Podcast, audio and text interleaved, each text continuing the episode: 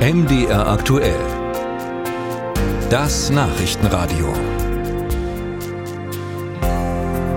Wenn wir an Krieg denken, dann hat jeder vermutlich ein bisschen andere Bilder im Kopf. Sie entstehen durch Spielfilme, Dokumentationen über die Weltkriege, aktuell aber natürlich auch durch die Bilder aus dem Nahen Osten. Die Ukraine ist etwas aus dem Fokus gerückt und doch herrscht auch dort nach wie vor Krieg. Aber wie sieht dieser Krieg aus? Das hat mein Kollege Nils Buhler erlebt. Er war gerade für drei Wochen als Korrespondent dort, vor allem in Kiew, und lässt uns teilhaben, denn er ist jetzt bei mir im Studio. Nils, ja, die erste Schwierigkeit war ja schon die Anreise. Wie bist du überhaupt nach Kiew gekommen und ja, wie gefährlich war das? Ja, besonders gefährlich war das nicht. Es war nur sehr umständlich, denn es gibt ja keine Flüge in die Ukraine, weil der Luftraum gesperrt ist. Ich bin mit dem Zug von Polen dann in die Ukraine eingereist und am Grenzbahnhof musste ich erstmal mich einreihen in eine sehr lange Schlange, weil bei allen Reisenden die Pässe kontrolliert wurden. Und dann hat die Zugfahrt von dem polnischen Bahnhof nach Kiew ungefähr elf Stunden gedauert. Das war ein Nachtzug und insgesamt von meiner Wohnungstür in Leipzig bis zur Unterkunft in Kiew war ich sogar 24 24 Stunden unterwegs. Mhm. Dann ähm, warst du drei Wochen dort, ich habe schon gesagt, vor allem in Kiew, ähm, ja, eine Großstadt in Zeiten des Krieges. Wie kann ich mir das vorstellen? Auf den ersten Blick wirkt erstmal alles wie in jeder anderen europäischen Großstadt. Das heißt, die Menschen sitzen in den Cafés bei gutem Wetter. Äh, die Straßen und Plätze sind voller Menschen und an jeder Ecke gibt Straßenmusik.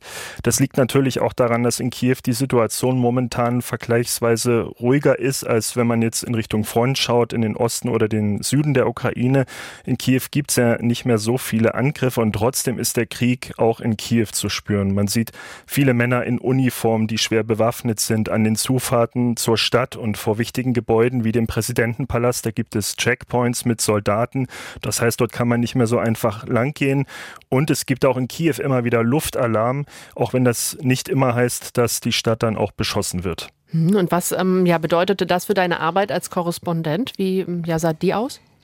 Die sah erstmal so aus wie in anderen Auslandsstudios auch. Wir recherchieren und bieten Themen an aus der Ukraine für alle Sender der ARD und berichten darüber, aber es spielt natürlich Sicherheit eine sehr große Rolle, eine größere Rolle, als das in anderen Ländern der Fall ist. Jeder im Studio bekommt eine Schutzausrüstung mit Schutzweste, Helm und Erste-Hilfe-Set. Und vor allem, wenn wir außerhalb von Kiew unterwegs waren, da mussten wir die dann immer mit dabei haben. Dann gibt es Sicherheitsexperten, die das Studio beraten, immer wieder mit aktuellen Lageeinschätzungen Leistung und die dann auch mitkommen, wenn Teams in äh, Richtung Front beispielsweise fahren. Und jeder, der in das Studio kommt, der muss auch vorher ein Krisentraining absolviert haben, wo man auf bestimmte Situationen vorbereitet wird, soweit das natürlich geht. Mhm.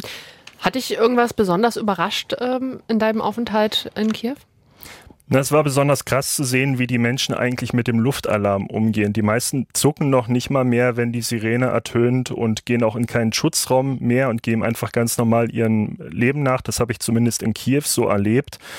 Das war zwar für mich jetzt auch nicht völlig überraschend, weil ich mich vorher schon mit der Ukraine längere Zeit beschäftigt habe und das auch immer wieder gehört habe, aber das dann wirklich zu sehen mit eigenen Augen, das war was anderes.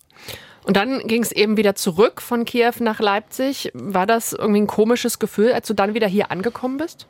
Na, ich bin mit ganz gemischten Gefühlen nach Hause gekommen. Also natürlich habe ich mich gefreut, auch wieder zu Hause zu sein. Andererseits habe ich auch gemerkt, was es eigentlich für ein Privileg ist, in ein geschütztes Zuhause zurückkehren zu können, in ein sicheres Land fahren zu können. Denn die Menschen in der Ukraine, viele Menschen können das nicht. Nicht alle haben die Möglichkeit zu flüchten und äh, viele wollen auch ihr Zuhause nicht verlassen, selbst wenn es dort ähm, sehr gefährlich ist und sie vielleicht lieber gehen sollten. Aber es ist eben ihr Zuhause und da habe ich gemerkt, ich habe dieses Privileg, ich kann wieder zurückkehren, andere haben das nicht. Eindrücke und Einschätzungen von Nils Buhler. Er war äh, gerade drei Wochen als Korrespondent in Kiew. Herzlichen Dank.